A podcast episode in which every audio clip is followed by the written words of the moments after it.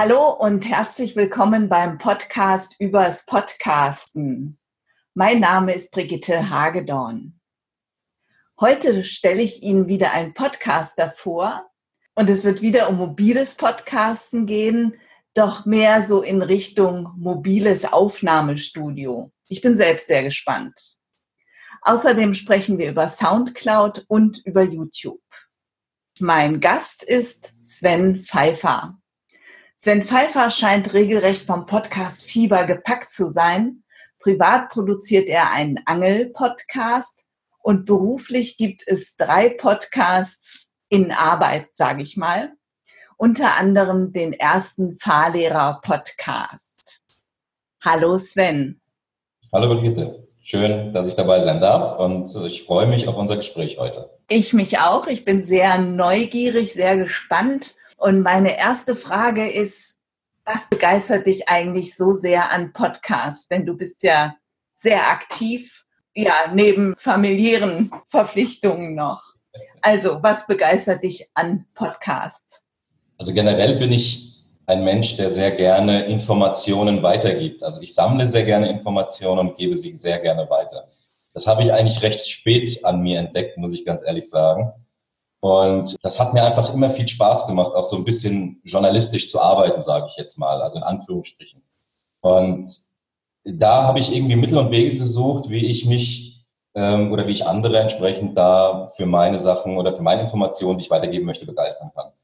Da ich aber nicht so der Schreibtyp bin, das Schreiben liegt mir eigentlich überhaupt nicht, hat sich für mich einfach die Möglichkeit ergeben, durch einen durch einen Podcast-Kurs, den ich 2010 gemacht habe, entsprechend das Podcasten kennenzulernen und die Möglichkeiten damit. Und so bin ich im Prinzip in diese Podcast-Schiene reingekommen, weil ich kurze Zeit später auch dann, wo ich diesen Kurs gemacht habe mit dieser Redaktion, mit der Internetredaktion ipadblog.de, habe ich dann angefangen, äh, ich glaube, das war so zwei Jahre später, ins Podcasten einzusteigen als Co-Moderator. Und äh, wir haben dann einige Sendungen rund um das Thema der Alltag mit dem iPad und die ganze Apple-Welt, äh, sage ich jetzt mal, gepodcastet. Und das hat mir so Spaß gemacht, dass das über die Jahre hinweg einfach gestiegen ist und ich gemerkt habe, dass ich mit Sprache sehr viel erreichen kann und es mir auch super viel Spaß macht, am Mikrofon zu reden, anstatt äh, ich sage jetzt mal gewöhnlich mit Papier und Stift oder mit heutzutage ja mit Tastatur und Bildschirm irgendwas auf ein Blatt Papier zu tippen. Ja, toll. Und ich meine, in den heutigen Internetzeiten kann man ja auch gut Wissen weitergeben über die ganzen Teilenmöglichkeiten, übers Podcasten, übers Bloggen. Schön, dass du das für dich entdeckt hast, finde ich toll. Ja, und das finde ich auch schön, weil es ist ein Geben und ein Nehmen. So sehe ich das Internet heute. Und das ist ja immer ein ganz, ne, viele Podcaster zum Beispiel, die man mal fragen möchte, am liebsten so nach ihren Erfahrungen und so weiter, die halten sich ja immer oft bedeckt. Und heute, heutzutage gibt es ja ganz stark den Trend dahin, dass man daraus jetzt irgendwelche Videokurse macht und daraus Geschäft generiert und so weiter. Und ich finde, das ist äh, zwar ein Weg, den man gehen kann und soll und darf, aber ich finde, es ist einfach auch wichtig, dass man halt auch Informationen im Internet weitergibt und andere auch für die Begeisterung auch motiviert oder motiviert, um auch die Begeisterung fürs Podcasten zum Beispiel zu bekommen. Und deswegen sehe ich das so ein bisschen auch ja, als meine Pflicht an, auch Informationen rauszugeben. Sven, du arbeitest als Social Media Manager in der Transport- und Logistikbranche. Wie hast du denn deinen Arbeitgeber von der Podcast-Idee überzeugt? Also ich bin nicht nur der Social Media Manager hier, ich bin komplett fürs gesamte Online- oder fürs digitale Marketing zuständig. Und meine Aufgabe hier ähm, bei der SVG ist es, ähm, digitale Produkte zu entwickeln, um nicht nur unseren Bekanntheitsgrad zu steigern, sondern auch um unsere ähm, Produkte zu verkaufen. Ne? Also digitale äh, Produkte zu erstellen, und äh, da bin ich oder da war für mich um eine Art Customer Journey, also die, die, die, die der Benutzer oder der Nutzer im Internet fängt ja irgendwo an, dich zu finden und dich zu registrieren. Und da habe ich mir einfach gedacht, das Podcasten ist etwas, was hier noch gar nicht angekommen ist, besonders nicht in der Transport- und Logistikbranche. Ähm, es ist ein sehr, ähm, wie soll ich sagen, ein sehr traditionsreicher, äh, eine sehr traditionsreiche Branche. Und ähm, da sind natürlich noch viele, viele Menschen dabei, die noch heutzutage mit Fax arbeiten und so Geschichten. Aber ich habe einfach gemerkt, dass neue Medien auf jeden Fall Anklang finden und ja, so, mein Auftrag war das hier entsprechend zu finden, zu konzeptionieren und umzusetzen. Und da, was liegt mir Näheres natürlich, als gleich mal den Podcast hier mit reinzunehmen. Und so und so hab ich einen Kollegen aus, aus Wetzlar, der sich dafür begeistert hat, der betreibt äh, in, in unserem Unternehmen eine Fahrlehrerausbildungsstätte in Hessen. Und äh, da hat er mich gefragt, ob ich denn mit ihm zusammen nicht Lust hätte, diesen Fahrlehrer-Podcast zu machen, weil die Fahrlehrer dringend Nachwuchs brauchen, Informationen streuen müssen über diesen Beruf, äh, der heutzutage sehr attraktiv ist für viele Menschengruppen und er sich gut vorstellen kann, gerade weil man im Auto viel Zeit hat oder halt auch, ja, wie Podcasts eben so sind, viel Information benötigt werden, dafür ein gutes Mittel sind. Und so sind wir auf die Idee gekommen, eben das als Pilotprojekt zu starten, und haben dann eben Deutschlands ersten Fahrlehrer-Podcast, der jetzt letzten Freitag äh, online gegangen ist, dann entsprechend gestartet. Super. Da hast du ja auch eine große Herausforderung bei deinem Arbeitgeber. Das finde ich toll. Wobei wir aber dann natürlich sehen müssen, das ist ja auch ein Argument von meinem Arbeitgeber gewesen, der gesagt hat, na ja, wer hört sich das denn an eigentlich? die Zielgruppe also ich hatte jetzt bei der Veröffentlichung folgende Situation und daraus mache ich ja auch kein Geheimnis, weil es ist, glaube ich, auch ganz wichtig für jemanden, der Interesse hat, auch zu podcasten oder das auch im Unternehmen als Unternehmenskommunikationsmittel einzusetzen. Natürlich muss man sich seine Zielgruppe ganz genau aussuchen, definieren und auf die das ausgerichtet auch entsprechend ähm, produzieren. Äh, wofür man aber allerdings natürlich nichts kann, ist, dass es Leute gibt, die einfach sagen, boah, das ist mir zu lang. 30 Minuten ist mir zu lang. Das höre ich mir nicht an. Ähm, es gibt aber genug Leute, die eben nach Informationen im Netz suchen. Und was ganz gefährlich ist, ist immer die Situation, wenn man so Halbwissen, so Halbwahrheiten sich aneignet über Foren und so weiter. Ich möchte jetzt nicht alle Foren über einen Kamm scheren, um Gottes Willen, aber so ist es in diesem Bereich eben, für den ich gerade den Podcast gestartet habe.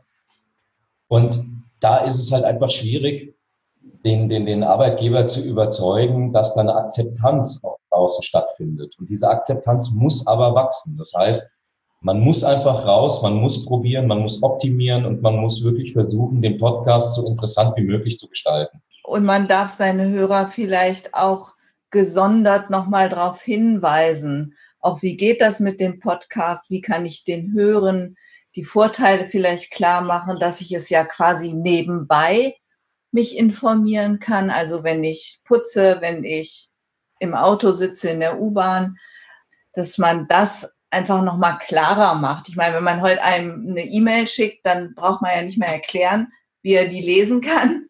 Aber beim Podcast ist das oft noch nicht so ganz klar. Und das ist eben uns auch passiert bei der Veröffentlichung letzte Woche.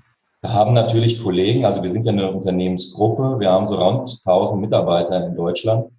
Und dann haben natürlich auch Kollegen mal eine Rückmeldung gegeben und so weiter. Und die, die vom Fach waren, für die war das natürlich nichts Interessantes. Das kann man ganz offen und ehrlich so sagen. Das war ja auch nicht unsere Zielgruppe oder das ist nicht unsere Zielgruppe. Äh, unsere Zielgruppe sind diejenigen, die sich für den Beruf interessieren, diejenigen, die schon mittendrin sind, also Fahrlehrer selbst auch. Und die können auch was davon mitnehmen, von dem Inhalt, was wir dort äh, vorstellen. Aber das darf dich dann nicht beeindrucken oder beeinflussen. Und wir haben ja folgende Situation gemacht. Es war der Wunsch, dass wir die Videos auch auf YouTube reinstellen. Also praktisch die Aufnahme zum Podcast. Und was dann passiert ist, fand ich sehr interessant. Ich habe extra reingeschrieben, dass es die Aufnahmen zum Podcast waren, aber die Leute verstanden haben, dass das eine, eine Art Videoserie wird, weil wir es eben auf YouTube hochgestellt haben. Und das hat mir einfach gezeigt, dass das Thema Podcast vielen Leuten immer noch nicht oder das Format und der, der Umgang mit diesem Format einfach immer noch nicht präsent genug ist und verständlich genug ist. Weil jeder hat gedacht, dadurch, dass wir uns auf YouTube veröffentlicht haben mit den Aufnahmen, machen wir jetzt praktisch solche YouTube-Videos, so was man halt heutzutage von den Influencern kennt. Ne?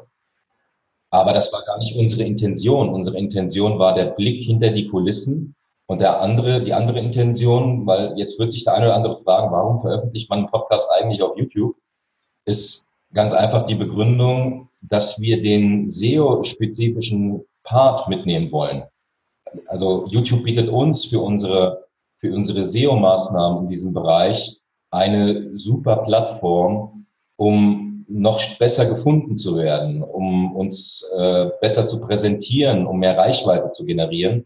Und deswegen haben wir dann auch ganz bewusst gesagt, wir stellen eben die Aufnahmen zum Podcast online, aber machen daraus kein reines YouTube-Video und haben dann in der Beschreibung, in den sogenannten Show Notes dann, die wir ja auch in den Podcasts äh, so beschreiben, auch wenn wir audiotechnisch das Ganze präsentieren, haben wir natürlich genau auch Sachen reingeschrieben, wie wir sie in den normalen Show Notes reinschreiben würden.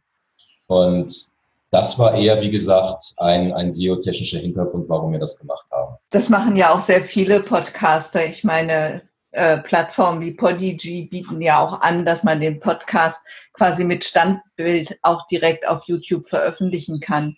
Denn YouTube ist einfach die zweitgrößte Suchmaschine. Richtig. Und dadurch, dass wir kein Standbild haben, also ich habe mich mal so ein bisschen an den anderen Podcastern aus der Szene ähm, orientiert und auch an denen, die, sage ich mal, auch eine hohe Reichweite haben. Natürlich ist das eine ganz andere Qualität. Die haben mehr Kameraperspektiven, äh, die haben ein klareres Bild vielleicht, weil sie eine, eine, gute, gute Kamera haben. Aber das war uns im ersten, im, im ersten Moment wirklich, ehrlich gesagt, egal, sondern es ging uns erstmal darum, dass wir überhaupt mit dem Podcast rauskommen, dass wir damit äh, die, die, die Aufmerksamkeit generieren zu dem wichtigen Thema für die Kollegen aus Wetzlar. Und äh, das hat ja einen bestimmten Zweck. Und weil wir einfach wissen, dass viele Leute auf YouTube unterwegs sind, mehr als auf allen anderen Plattformen vielleicht, haben wir eben uns dafür entschieden, das dann auch als Video zu veröffentlichen und nicht nur mit einem reinen Standbild, weil man soll auch die Menschen im Hintergrund kennenlernen. Und äh, es gibt manche Menschen, die haben so ein tolles Charisma, da finde ich es schade, wenn man sie einfach nicht mal zeigt und ähm, ja, sie beobachten kann. Na klar, auf jeden Fall. Ich fand es auch total nett, dich schon mal vorher zu sehen. Wir haben halt über Xing Kontakt gehabt bisher und genau einmal telefoniert. Aber dann einen Menschen auch zu sehen, ist einfach immer noch mal, noch mal ein, ein Sprung weiter sozusagen. Genau. Du hostest deine Podcasts auf Soundcloud. Was war denn der Grund, dich für diese Plattform zu entscheiden? Also ich nutze alle Plattformen, die es gibt. Wir werden auch natürlich auf iTunes und, und äh, Spotify zum Beispiel zu hören sein. Allerdings ähm, sind die Entscheidungswege in, in, in einigen Unternehmen doch manchmal länger und äh, wir brauchen dafür ja einen Hoster und das ist dann wieder etwas, womit man dann, wofür man Geld braucht. Und ähm, dadurch haben wir natürlich ein bisschen längeren Akzeptanzweg hier im Unternehmen. Aber wir haben grünes Licht bekommen und so, dass wir das jetzt auch darauf äh, veröffentlichen können. SoundCloud war die erste Wahl für mich. Erstens, weil es eine Plattform ist, die ich kostenlos nutzen kann die mir ebenfalls wie YouTube eine gewisse Reichweite bietet und die sich jeder überall von unterwegs aus oder zu Hause äh, anwählen kann und sich dann auch unseren Podcast darüber anhören kann. Kostenlos, aber nur bis zu einer bestimmten Menge an Uploads. Hm, genau. Und ähm, ich habe gehört, die fangen jetzt eben auch ähm, wohl mit Werbung stark an. Richtig. Soundcloud stand ja kurz das gab ja mal eine richtige Medienwelle, mal kurz vor dem obligatorischen geht's jetzt zu Ende oder aus. Ja. Aber ähm, Soundcloud hat sich wieder ein bisschen gefangen, wohl, so wie es aussieht. Ich kenne jetzt die neu, neuesten Neuigkeiten von Soundcloud nicht.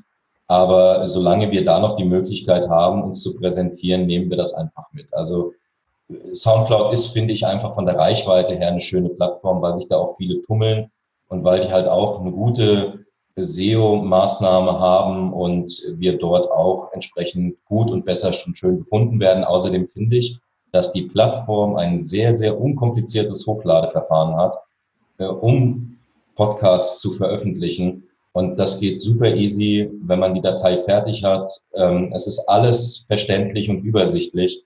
Und da finde ich es einfach schön. Und deswegen habe ich mich oder haben wir uns entschieden, das auch auf Soundcloud zu machen. Du hast erzählt, du bist ein Freund der mobilen Aufnahme und hast ein mobiles Studio. Da bin ich ganz hellhörig geworden. Was genau kann ich mir darunter vorstellen? Wie mobil ist das?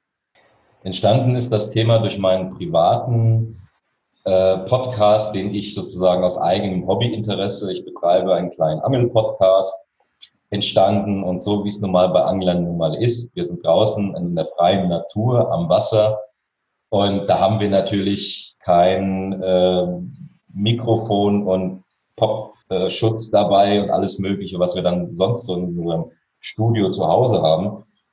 Und dann musste ich mir natürlich irgendwas Mobiles einfallen lassen. Angefangen habe ich dann mit dem Smartphone. Und zwar hatte ich mir überlegt, eben den Podcast am Wasser zu machen und mir dort auch meine Interviewpartner dann reinzuholen oder meine Themen dort zu besprechen. Was ich aber ganz schnell gemerkt habe, war, dass ich viele Sachen natürlich nicht berücksichtigt habe, wie Hintergrundgeräusche zum Beispiel. Also es kann dir durchaus passieren, dass du an einem schönen See sitzt und auf einmal neben dir die Wildgans auftaucht und dich anfaucht und du mitten in der Podcastaufnahme bist. Das ist doch schön.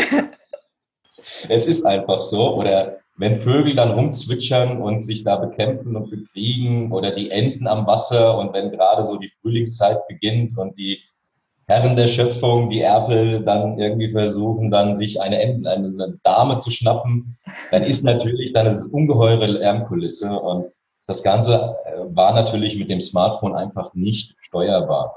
Und was ich auch gemerkt habe, ist zum Beispiel, es ist praktisch, aber für meine Verhältnisse war das Smartphone nicht ausreichend, weil ich einfach zu lange Podcasts dafür mache. Und irgendwann sind auch 64 Gigabyte im Smartphone völlig erschöpft, es sei denn, man hat ein Smartphone, wo man eine Karte reinstecken kann, dann ist das was anderes. Aber ähm, ich habe durchaus sehr gerne auch mit, Smart, mit dem Smartphone so Kurztipps-Podcast-Serien gedreht, beziehungsweise aufgenommen, ähm, wo ich dann auch herausgefunden habe, wie ich mit dem Pod wie ich mit dem Smartphone ähm, umgehen muss, damit ich äh, nicht direkt äh, ja, Geräusche ins Mikrofon bekomme, die ich nicht haben will.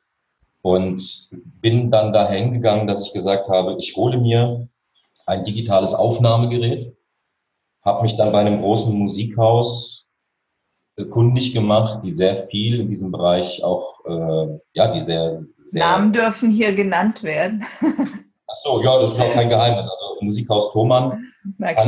ich empfehlen. Ich finde, das ist ein ganz, ganz tolles Musikhaus. Man wird ganz toll beraten, auch wenn man dann nichts kauft. Das finde ich total toll von denen. Und die haben einfach verdammt viel Ahnung und können genau auf den Bedarf, den man selbst hat, äh, Produkte empfehlen und können einem sagen, was man braucht und was man nicht braucht. Und von denen habe ich dann ein Audioaufnahmegerät empfohlen bekommen und habe dann mir eins zugelegt mit zwei Lavalier-Mikrofonen, so wie ich das dann mit den Leuten besprochen habe, mit dem Berater. Habe ihm gesagt, was ich vorhabe, habe ihm gesagt, dass ich draußen unterwegs bin und dann hat er mir natürlich so ein paar Sachen verraten, auf die ich nie gekommen wäre, wenn ich nicht zum Beispiel Tontechniker gewesen wäre. Oder äh, wenn ich Tontechniker wäre. Und zwar, dass ähm, gerade beim Lavalier-Mikrofon zum Beispiel ähm, die, die Optik des Mikrofons wichtig ist. Wenn ich ein rundes Mikrofon habe, nehme ich sehr viele, nehme ich sehr viele Geräusche umliegend wahr oder mit in die Aufnahme. Wenn ich ein nach, nach oben ausgerichtetes Mikrofon nur habe, dann ist es mehr auf die Stimme konzentriert. Und das sind eben so Sachen, die, die hätte man vorher überhaupt nirgends irgendwie sich aneignen können an Wissen. Und ich war verdammt froh, dass die mir das von vornherein gesagt haben, weil sie mir dadurch sehr viel Geld erspart haben. Weil der Kauf von Mikrofonen, da steigert man sich wirklich rein. Also man kauft ein Mikrofon und denkt sich, naja, komm, so ein 20, 30 Euro Ding, das wird schon lang aber das ist auch richtig. Nur muss man da schon wirklich auf die Charakteristik achten des Mikrofons und auch auf die Beschreibung nochmal genau eingehen, für welche Verhältnisse das Mikrofon gedacht ist, ob das extra mit einer Batterie gespeist ist und nicht oder nicht. Wo, also woher der Strom dann für das Lavalier-Mikrofon kommt, ist zum Beispiel auch eine wichtige Sache. Wenn ich merke, oder ich habe zum Beispiel eine Podcast-Aufnahme gehabt, wo ich mein mobiles Aufnahmestudio dabei hatte, die Batterie im Lavalier-Mikrofon war leer. Das wusste ich nicht. Das hat keine Signalanzeige, deswegen konnte ich es auch nicht überprüfen, habe auch nicht dran gedacht, das mal äh, die Batterien zu wechseln. Und der Ton war natürlich einfach grottenschlecht beim Interviewpartner. Das hat mich total geärgert und dementsprechend sind das einfach Sachen, aus denen ich jetzt gelernt habe. Wenn ich mobil unterwegs bin, habe ich immer ganz, ganz viele Batterien dabei. Ähm, prüfe vorab die Technik, äh, ob das alles funktioniert und äh, habe dann auch in den mobilen Aufnahmegerät ähm, mich einarbeiten müssen. Also das ist manchmal gar nicht so einfach. Es gibt da so zwei, drei Hersteller, darf ich, die sind. Wenn, darf ich dich noch einmal unterbrechen? Ähm, würdest du denn mal sagen, welche Lavalier-Mikrofone du jetzt nutzt? Ich habe zum Beispiel ähm, zwei AKG Lavalier-Mikrofone.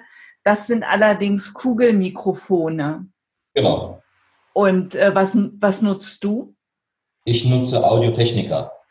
Audiotechnica. Ich habe mhm. zwei Audiotechnica geholt, die eine Phantomspeisung haben, also die mit Batterie laufen. Die sind, ähm, ich hatte auch noch ein anderes im Test. Und was mir bei den Audiotechnikas gut gefallen hat, war, dass sie, äh, dass die Bässe bei denen einfach besser sind. Bei den anderen Mikrofonen hatte ich das Problem, dass ich sehr hellhörig war. Also die Höhen sind dort mehr eingestellt gewesen bei den Lavalier-Mikrofonen, die ich vorher hatte. Und beim Audiotechniker ist es mehr auf, auf Bass und Mittel getrimmt.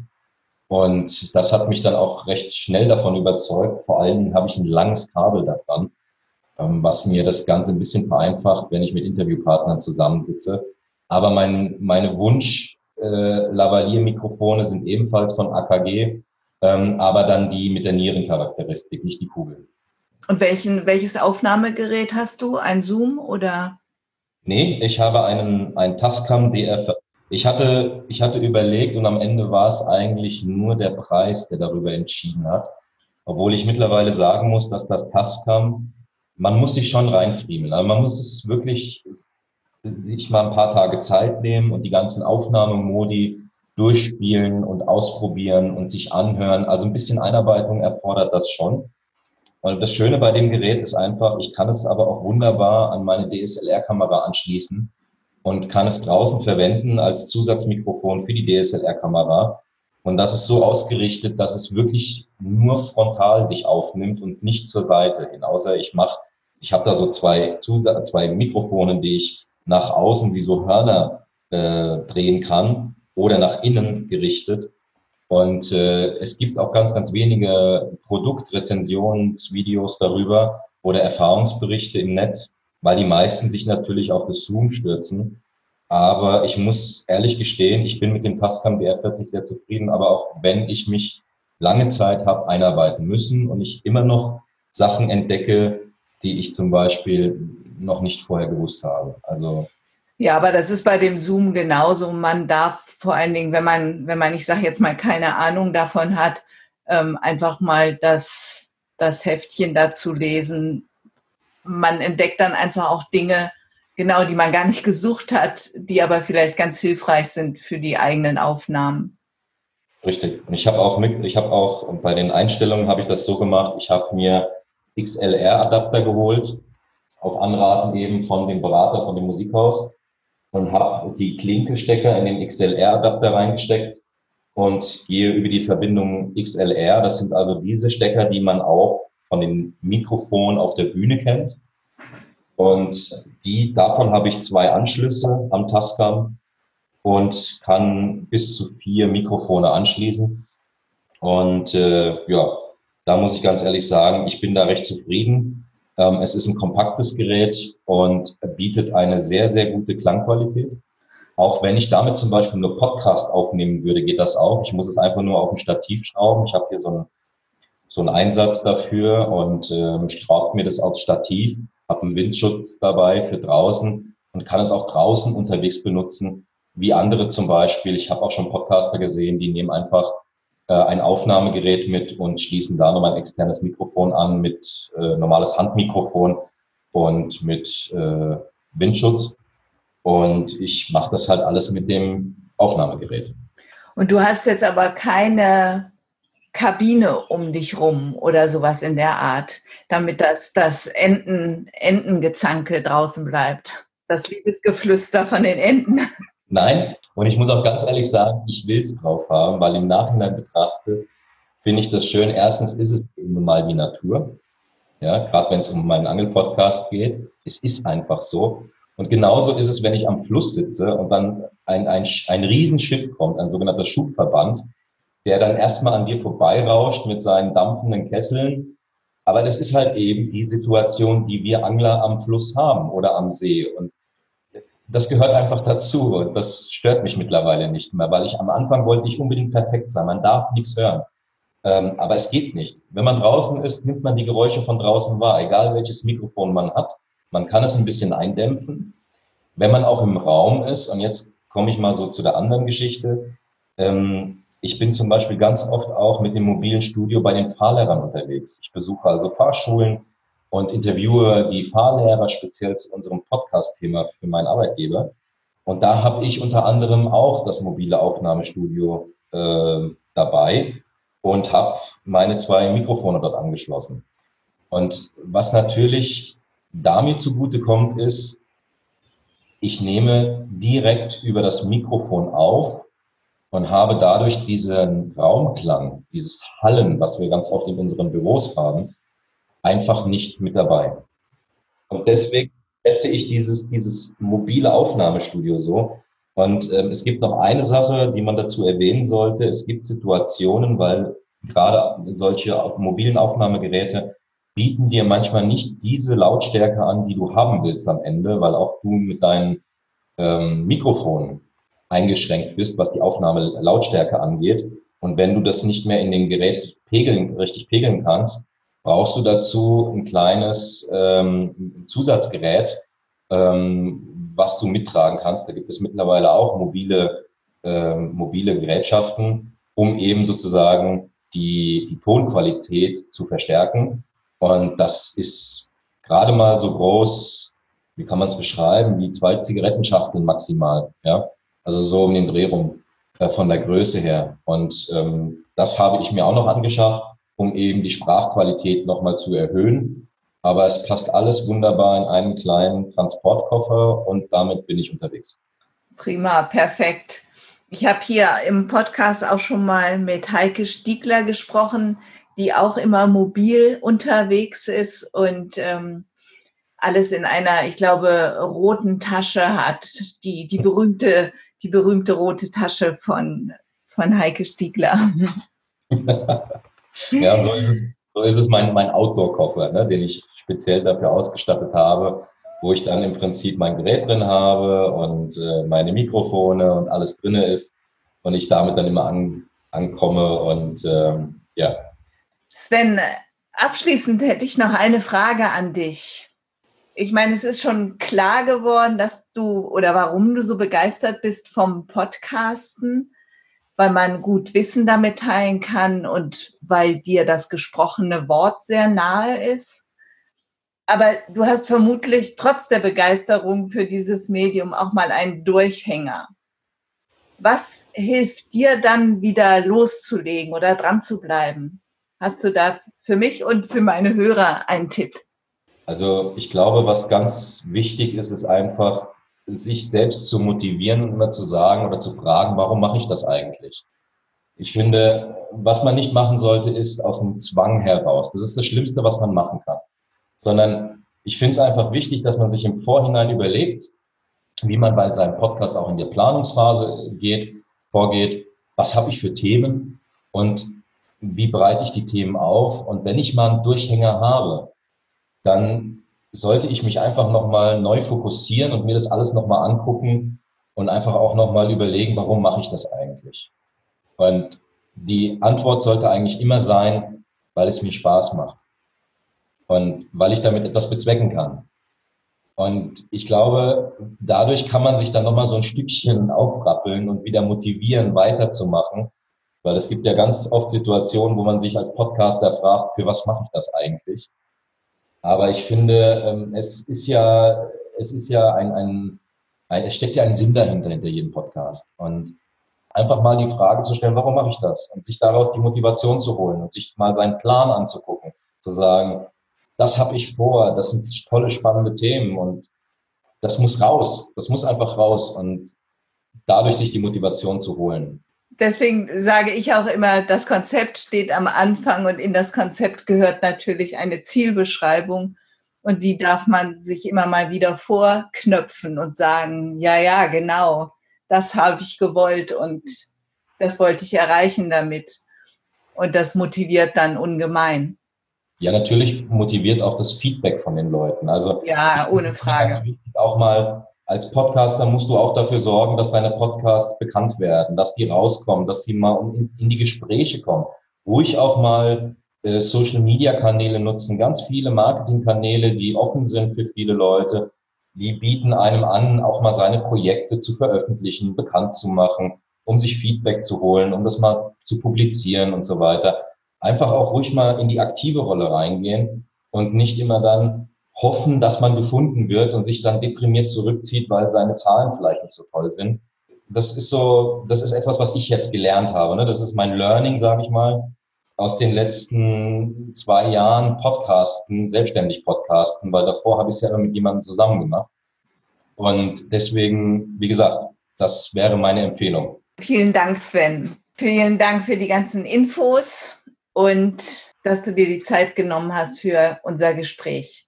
Hat mich sehr gefreut und äh, allen anderen draußen noch sonnige Grüße. Hier in Frankfurt ist es recht heiß momentan und ich hoffe, dass es bei den anderen auch so ist. Und das lange Wochenende steht bevor. In diesem Sinne. Und Ihnen, liebe Hörer, danke ich fürs Zuhören. Die Links zur Technik und zu den Podcasts packe ich Ihnen wie immer in die Show Notes. Ich freue mich, wenn Sie nächsten Monat wieder dabei sind und wünsche Ihnen bis dahin eine gute Zeit. Ihre Brigitte Hagedorn. Vielen Dank fürs Zuhören. Sie hörten eine Produktion der Werkstatt für Audiobeiträge www.audiobeiträge.de.